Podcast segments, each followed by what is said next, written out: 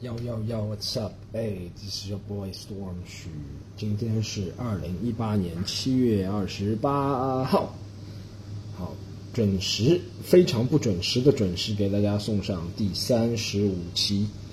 不要去管它，好不好？为了拖了，为什么拖了这么多天呢？这一次要到周末才录。给大家讲，其实情有可原的。我这一周真的忙死。这周最主要忙的事情就是我现在要跟大家讲的，我啊。录了一个咱们东方卫视的一个节目是吧？本来以为欢欣喜悦能够录东方卫视节目，能够曝光量啊，能够怎么样啊？但是就那个节目就录的过程很曲折，你知道吗？首先就浪费了我四整天的时间，四整天什么都没干，四整天俱乐部宣传也没干，自己这个节目节目也没录，很多事情都没干，就四整天，四整天就困在这个松江，叫松江那么远的地方是吧？你知道松江那个远到什么程度吗？就是你上探探滑到都是江苏的人。你知道，就是远到这个程度，松江，我在那边四整天浪费了，然后最后录出来的结果，也不能说是不堪吧，但还没放，我也不能剧透，但是就感觉不是自己最理想的结果。是这样，就是怎么说呢？就是大概他们策划这个节目，这个是一个相声类的节目。大家先不要问我为什么 Storm 会去上相声类的节目，等会儿跟大家讲，好不好？首先我讲这个节目大概策划了，大概策划了有。三四个月了，他们最早那些导演团队的人我也都认识，就找到我说他们东方卫视要做一个语言类的喜剧节目，我说啊可以啊，对不对？然后渐渐改名成一个相声，那时候我就觉得嗯相声好像和我没什么关系，但他们和我说你可以代表你们单口喜剧脱口秀上去和相声，也不是说较量一下吧，就看一下有什么地方能够是都是归根结底都是喜剧节目嘛，对不对？我想好，我其实也想了一个很崇高的主题，你知道吗？上这个节目，我知道肯定有很多人问我，他说 Storm，你为了要去博出镜露脸，现在都不要脸去蹭别人相声节目了，所以我就自己想了一个挺好的主题。我想是这样，相声不管是相声、脱口秀或单口喜剧，都是语言类的喜剧嘛。我觉得喜剧当中总有一些交流啊，或者大家会有一些误会啊，就是其实这些是真的东西。就像我们我们这个圈子的人都会觉得相声相声他们不原创，对不对？或者比较呆板、死板、比较古板。但是他们那些人会觉得我们基本功很差，然后就耍嘴皮子、耍小聪明。那我们就是把这些东西通过同一个平台过来展现一下给大家，觉得啊可能会把这些壁垒啊或者这些误会给消除。这是我很，我其实真的有一个挺挺崇高的理想的，挺崇高的目的去上那个节目，我就抱着这个目的去上。因为我知道可能评委是张国立和郭德纲嘛，我觉得他们可能会不欣赏我这个方式啊，怎么样？但我有机会能够把这段话给讲出来。我就很开心了哈，就前提是吧？然后讲着啊，大概中间也波折了一两个月，然后就就定了。他说啊，Storm 可以录了。然后其实我家我还有个地方住的离松江也不是特别远，然后我就住到那里去了，对不对？然后但那个地方还是特别远，就是在这么热的天打车，哎，最主要是什么？最主要那个地方是打车你有去无回，你知道吗？你用探探，你用不是用探探，你用滴滴打车，司机都不来过来接你那种地方。然后一开始两天化妆嘛，准备嘛，对稿子，我觉得也没什么。然后大家如果参加过，想了解一下电视节目是怎么海选选拔的话，就是这样，就是他其实很残酷，他先要打击你的自信嘛，对不对？然后就你过去干讲，然后一个人也没麦克风，什么都没，就在个大的排练室，就像别人跳舞的那种排练室，你知道吗？三个屏，三个导演坐了非常远的地方，可。坐着离你大概有五米、十米的地方，就三个人，就四你们四个人在这个房间里，你对着他干讲段子，你就知道，我那个时候隐隐约就觉得，我是不是不来参加一个喜剧节目？因为怎么说，一个喜剧节目怎么会懂专业的，怎么能让别人更加闹腾？怎么样能让这个节目更加欢乐？对不对？你看，其实我一直觉得，要过我的观众朋友里面，肯定听众朋友里面肯定有比人比我更懂相声的，或者怎么样？我其实对相声真的完全是个门外汉，完全是门外汉。我知道了相声。他们节目里采访我说知道什么相声，我也只知道以前牛群、冯巩那些相声，我还挺喜欢听的。然后后面就郭德纲了，一直跳的。因为中间那些其他相声演员我都没怎么关注，我真的是门外汉，对那些传统相声啊、一些什么技巧啊、什么唱柳啊、柳活啊这些我都不知道，典故啊，对不对？我觉得真的是门外汉。但我一直就觉得这是一个喜剧，你知道吗？喜剧的话，但它味道就不大像喜剧。是这样，然后第一天一共四天嘛，第一天就是先是总导演最后彩排，然后录一个前景，你知道吗？因为它也算一个相声真人秀节目，但我其实很聪明，我为了不被我们圈内的人诟病，你知道，就吐槽说，哎，Storm 怎么？大家不一起喊口号嘛？这个节目的口号叫做“相声有新人，敢想敢发声”，是吧？我就一直支支吾吾的没有喊，你知道，我就不敢讲相声两个字。一是我不是相声这个圈的，对不对？二是我真的配不上这两个字，我什么基本功都不会。他们上的，他们这次来了挺多相声圈的大咖，这个节目我都不认识，我一个人都不认识，就很孤立。除了还有两个像呃喜剧脱口秀演员、单口演员被邀请过来，然后我们是认识，互相认识。一个北京的，还有一个东北的，颜值高，他们是认识的。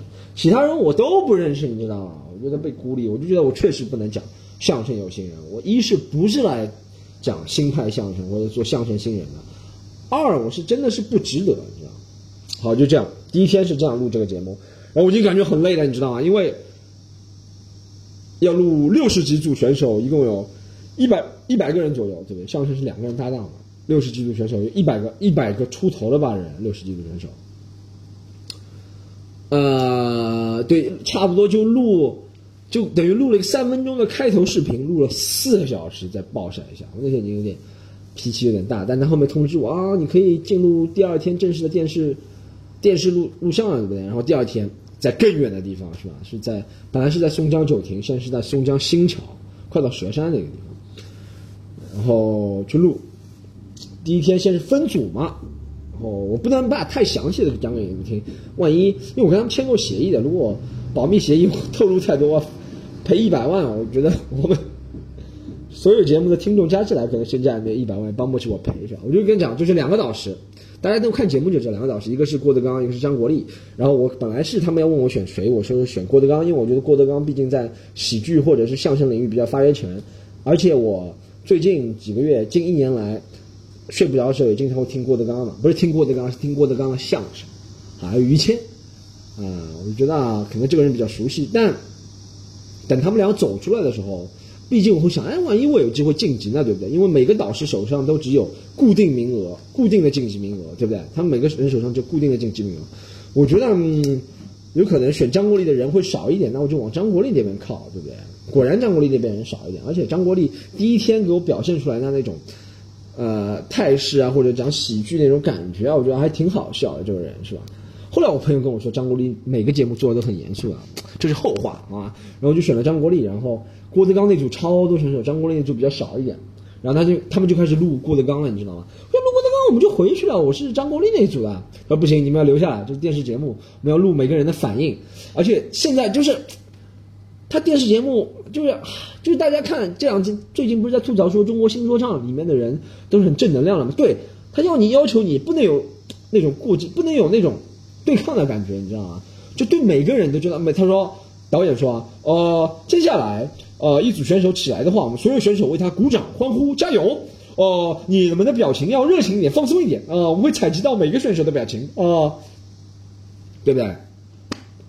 就这样，然后我就觉得现在是大势所趋，啊，黑云压城城欲摧，这个感觉就一定要做出正能量，一定要大家互相友爱团结那个感觉。其实我也并不是不满啊，对这个，对不对？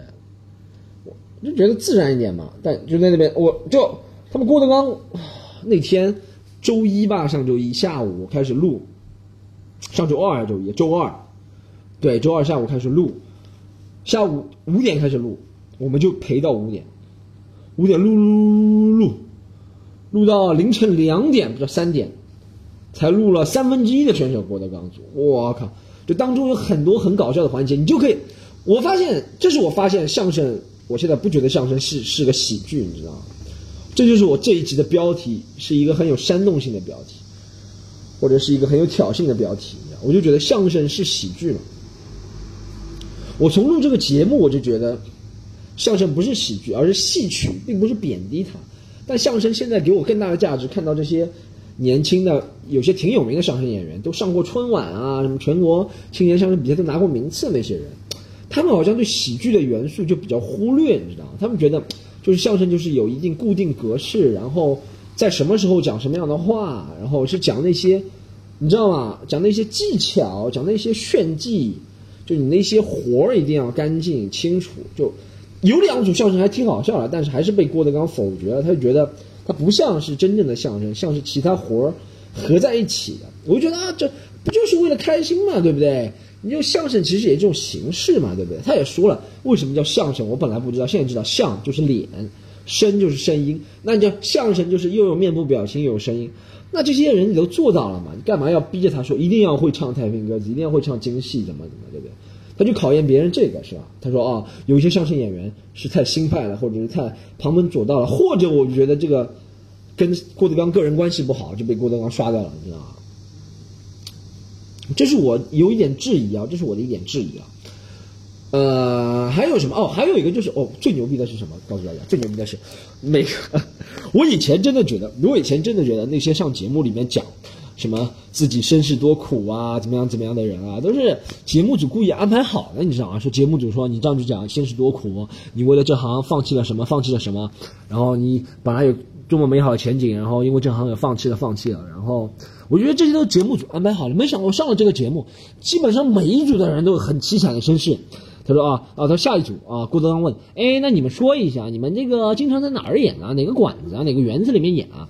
然后那个选手开始说了啊，还另外我想说，相声演员是牛逼，六十几组人，如果我不看脸，我就觉得差不多都是一个人，你知道吗？他们讲话的调调，就是语气、语速、顿句都差不多。然后郭德纲不是问你们平时在哪个园园子演？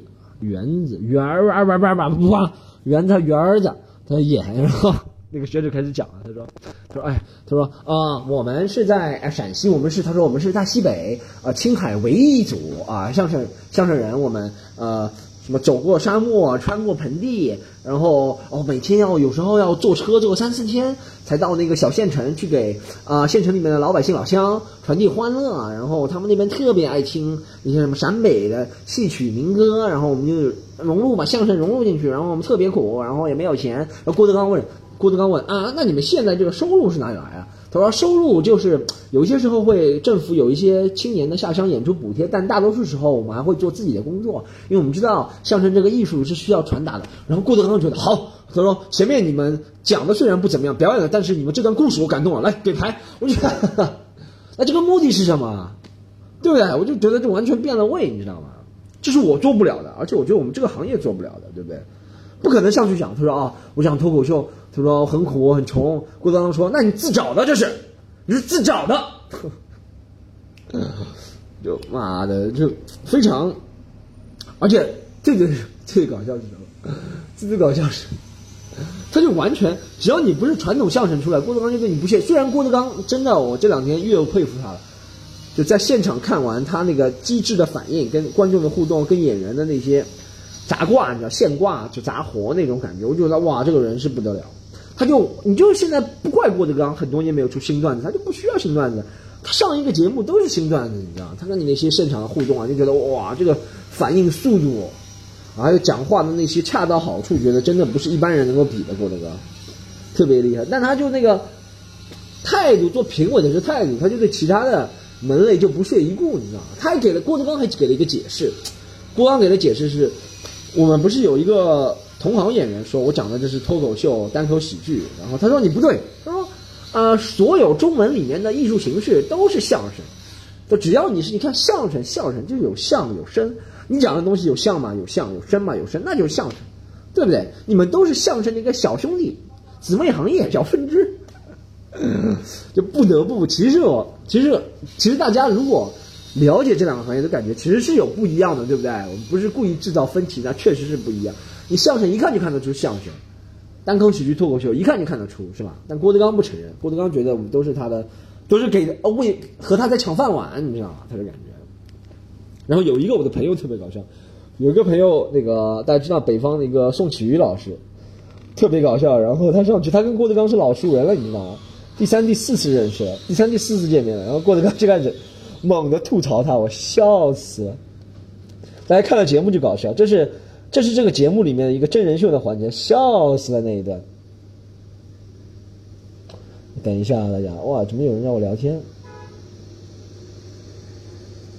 哎，什么叫？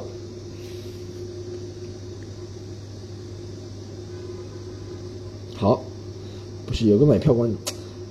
哎呀，哦，还有插个话好吗？昨天我去那个。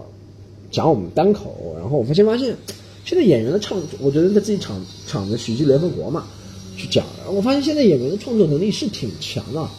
有一个毛书记嘛，就是像我们节目，他创作了一段吴亦凡吐槽，虽然吴亦凡吐槽现在不是很难，因为你知道怎么，就是你如果有明星了，你的人心所向，你就吐槽起来不是很难。你如果现在去帮着吴亦凡，你就很难了，你知道，你就讲段子谁是，而且不是嘲讽，而且不是讽刺般的帮帮助吴亦凡，就是觉得我就觉得吴亦凡好，我吐槽虎扑就很难了，你知道吗？但是呢，现在演员创作能力都挺强的，我很这周。因为录这个节目嘛都没有去，然后周五一去我的场子，哇，好多演员都有新段子，挺不错的。再讲回来好吗？我们再讲回来郭德纲，然后在第一天就录了，录了非常晚，录了两点多三点多，我就不知道我在干嘛，你知道我那天就除了化个妆化了三小时之外，其他时间都没在干，就在坐在那边听他们相声，你知道吗？好，第二天是录张国立，就是我那一组的是吧？我做好。准备就是我本来是讲想讲一个全家段子，但是全家段子有两个地方是违。大家如果听过我全家段子，在微博上，我的微博是 storm 去单口喜剧，好吧？然后大家如果在微博上听过我的全家段子，就知道其实全家段子还是有几个点是不能说的，你知道吗？然后他们要让我改这几点，我觉得这几个点改了之后，这个段子整个段子就失去了它一个深刻啊，或者什么样的一个感觉啊，或者是它的一些讽刺性啊、批判性，对不对？我就索性把。我就准备好了，准备不按常理出牌。跟他们报备的是全家段全家段子，但是我上场说的并不是全家段子，我就做好这准备了，是吧？然后第二天张国立那组也是很早到，然后录了很长时间还没开机，你就感觉哎呦，这个真是东方卫视嘛，国有企业就这样，是吧？然后录着录着录着就开始一组两组开始录，我就发现张国立其实还挺宽容的，你知道虽然他可能没有。郭德纲砸现挂那么多，你知道吗？一开始我还觉得他挺，但是他好像是对那些传统的艺人比较照顾，你知道吗？又是那些传统艺人，就是有两对是贵州的，还有是是哪儿的？好像是东北的。然后讲了他们那些，其实技巧还是不错啊，我不能否定别人技巧，但笑你让我说真的是没怎么笑，你知道。但是他后面讲了一下自己，他还得开始讲了，他讲了什么？讲了一些很很形而上学，就很我们讲不了了，他就这样讲，他说。环节，就是他们有个挑战环节嘛。我觉得其实我也不知道导演怎么想的。他们如果了解相声，你就知道，其实相声这个行业，大家在表，我至少觉得表面上啊还是挺毕恭毕敬的，你知道吗？大家还是挺有，就是相声这个行业其实是和我个人觉得啊，我以我自己浅薄的认识，觉得是和中国传统价值观是一脉相承的。就是和中医啊、儒家啊、育人之术是一脉相承，就是一定要谦虚，尤其在表面一定要谦虚、温顺，不能表就是不能表现的非常咄咄逼人那种。你你内心可以好胜心强，你可以怎么样怎么样，对不对？所以你说他们设计个 battle 环节，相声怎么可能 battle？对不对？这不是砸别人饭碗吗？哎，但我就不同，我就觉得我要不按常理出牌，我就 battle 了，然后惹得他们其他相声人一片不满，你知道吗？然后。我就其实，哎，其实很奇怪，就是我大家看了节目才知道。然后我就 battle 嘛，我粗略讲一下，然后我上去讲了我那个段子，我讲我自己那个打小孩的段子，我觉得现场效果还挺好的。然后张国立特别不满意，大家看节目知道，他对我特别不满意，他对我吐槽特别多。他说看我站也不是，坐也不是，这也不是，那也不是，你知道吗？我就觉得哇，我是不是跟他杠上了？我本来想直接吐槽他，我说那总比你儿子好。那我想算了。不然要派派人干掉我，但啊，我我细节就不讲，大家看那个节目的，不然还会罚钱。但是我想跟大家讲的东西就是，其实大家看相声或者首先就千万不要叫我们以后叫我们单口相声，因为我们真的不是相声，是吧？相声跟我们真的差别很大。然后第二点是，等一下我看一下啊。第二点是什么？第二点是什么？第二点就是，其实讲讲差别大。我觉得相声这个行业还是挺，我挺尊敬。我表演下来，我觉得这三天下来，我总结，我挺尊敬相声演员的。毕竟他们承受那些苦，是真的。我们这些做的，我也觉得我已经算脱口秀里面吃过苦最多，或者是表演啊，或者是参与过各种情况应付过最多的人。我再听听他们的故事，我觉得真的是九毛。九毛一皮，什么怎么那成语怎么说？九牛一毛是吧？九毛一皮是什么？我把毛皮癣想起来九牛一毛，真的是和他们九相比是九牛一毛的，你知道吗？他们那些什么风里来雨里去，然后我听他们演个小剧场，啊，两个人汗流浃背演了二十分钟才拿两百块钱。现在我们很多演员就显得很一般，是吧？演的三百四百，我这就不说了，是吧？然后他们十几年基本功开始练起，然后十岁就开始练，练到三十才有这样的机会。你看我们脱口秀就真的是有时候我真的是会觉得张国立说的是有一点对的，就有我虽然不觉得我说的是俏皮话，但有些脱口秀我们的内容单口喜剧还是有些是俏皮话的内容，你知道吗？你懂吗？就是和别人比的辛苦程度，我们不从反效果来效果，我是觉真的觉得他们好像失去了一些喜剧的元素，更多往戏曲方面发展。但是从努力的程度，我觉得我们好像真的是不如别人。就拿做来说，他们那些演员基本上都能坐得住。我觉得我就坐不住，然后他们那大夏大热天，录影棚里穿个大褂，哇，还得表表示的毕恭毕敬，你知道吗？仪态仪表，我觉得这是挺佩服的啊，就是我真的是发自内心的佩服。我本来上这个节目的目的是说啊，可以跟他们 challenge 一下，对不对？较量一下，或者是学习一下。但上完节目之后，我发现还是挺尊敬的，这也是我没晋级的一个原因吧。我就觉得，嗯，可能别人比较怎么怎么，比较是更加适合。但大家可以看我跟张国立那些对话，你就觉得，嗯，我其实还说的挺有道理的。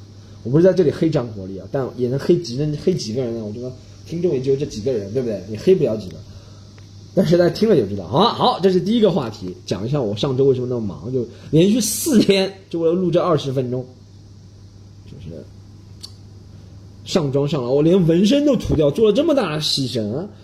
早知道这样纹身就不涂了，嗯，我就索性更加 gangster 一点，是吧？纹身都涂掉，而且纹身超级难洗啊，那个涂纹身的东西，纹身都涂掉，然后就给我这个节目。哦，再讲下一个话题，再讲下一个，我把这几个这几周几个重点话题连起来讲哈，就是这两天不是讲 skr skr skr 吗？就是吴亦凡那个，我觉得哎，我觉得这完全就是一个炒作行为，真的。哎，你记得去年中国有嘻哈第一集播出来就也炒作嘛，就 New Freestyle 嘛，他就每一集，我觉得这个其实是和虎扑，然后和吴亦凡就是双赢的，没有人会不会，你听我说，不会有吴亦凡的粉丝因为这件事情而恨吴亦凡，绝对不会有的，不会有吴亦凡的粉丝听到虎扑说啊，虎扑那些直男，那小姑娘说啊，虎扑那些直男去吐槽凡凡，我也要吐槽凡凡，他们说的好有道理啊。不会的，吴亦凡不会因为这一件事情丢失任何粉丝，不会，反而有可能会得到粉丝。有人会觉得，哎，吴亦凡还是挺怎么说，被别人吐槽成这样，他还是挺男人，他准备用那个音乐来反击，他肯定会涨粉，对不对？然后虎扑也肯定会涨粉，那些直男本来找不到大本营的，就像我们那些那个俱乐部里面几个两个纯直男，他们找不到大本营，现在找到大本营了，就是虎扑步行街，虎扑也涨粉，中国新说唱。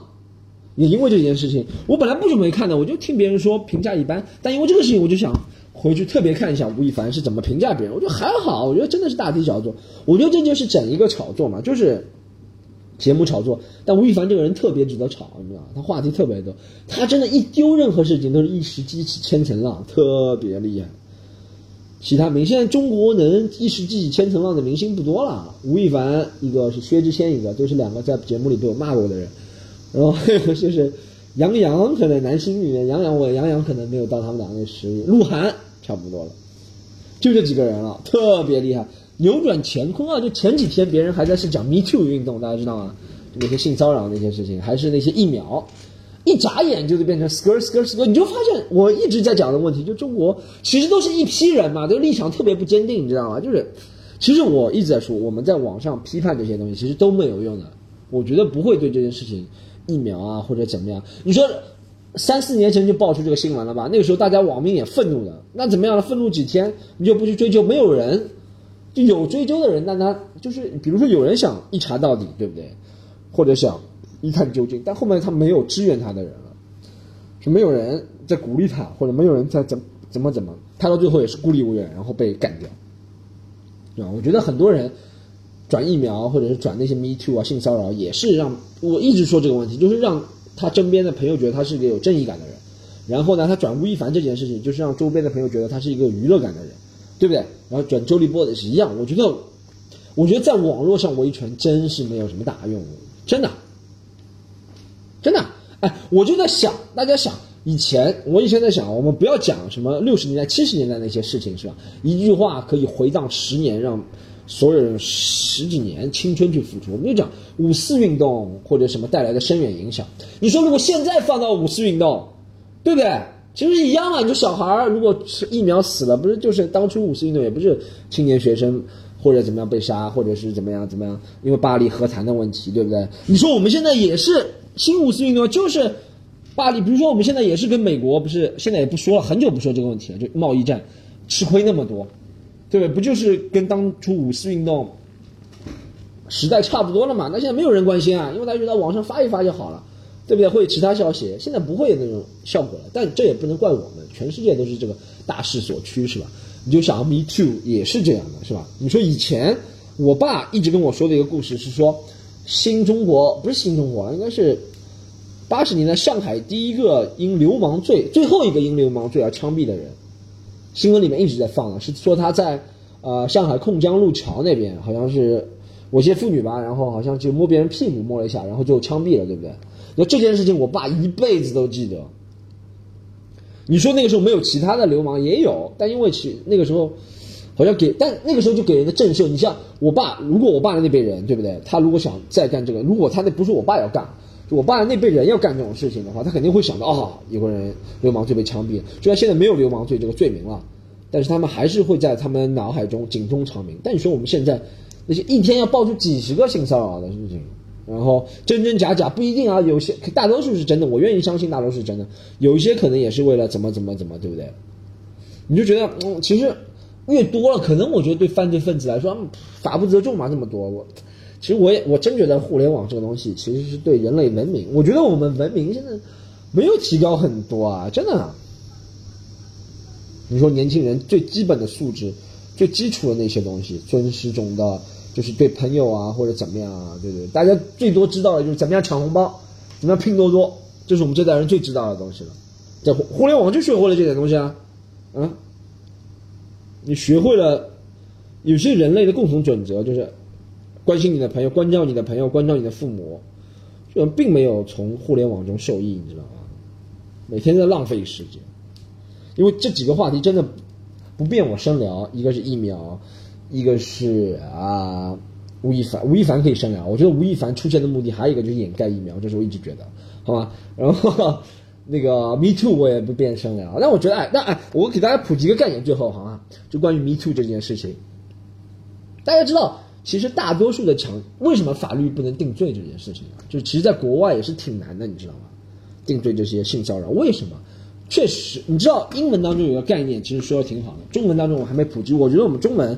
还有一个，在中文语境当中，就中文不是一个很容易，就是我们一直秉承着自己博大精深，不愿意接受舶来词。其实我们应该多接受点舶来词，有一些新的情况就能解释了，对吧？很多新的东西都是舶来词啊，什么 B to B 啊，什么啊，不是说 B to B 是英文，很多现在的一些新的在新的环境下出现的东西都是舶来词，是吧？性骚扰也是舶来词，以前没有的嘛。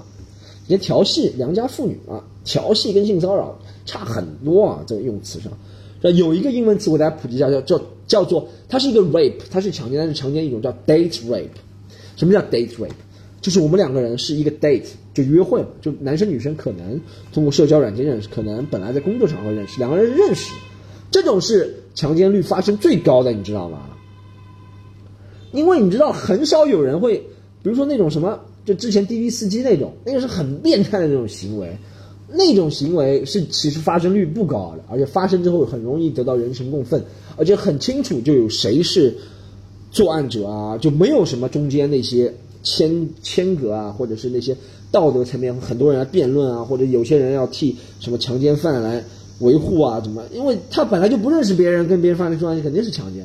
但 day rape 就不一样，在国际上有很多这种，这就是我们法，这是一个法律上需要清清楚的一个界限。就因为我们现在感觉一些法律人士也不大清楚这个，就是 day rape 嘛，就是两个人是认识的，然后约你出来，可能把你酒喝了有点多，然后酒喝了有点多，人就不自觉就会失去一点抵抗力或者怎么样，对不对？但这个时候要，这时候就很难很难，这其实，在欧美法律也很难界定，到底是不是抢劫，对不对？就是如果你有明确的证据证明，比如说男生有明确的证据证明，啊。怎么说？就是在约会之前，两个人就有上床的动机，或者是女生有很约会、很证、很很明确的证据证明，在去这个约会之前，他就明确告诉这个男的，他们俩不会发生这个的，不然就真的很难，你知道吗？这不是我为强奸犯来辩驳，我也不是觉得这个女生跟男生约会不好，但就真的很难界定。从第三第三者，大家从第三者的角度来看一下，你如果是口头，你如果是口头跟他说了当天。有谁能够证明，对不对？除非一个就像他们现在那种什么大学教授是惯犯，还有很多女生说网上被男人骚扰，真的就是很难界定的，你知道吗？所以我觉得这要从法律的情绪。那一是男人要做到自我检点，对不对？就是比如说别人啊，或者是咱们不同意啊，就不要跟别人这样，对不对？二是法律上有个清晰的界定，就怎么样才算？就事后可不可以报警，或者怎么样，或者怎么样？就不管是男女，大家都要留个心嘛，对不对？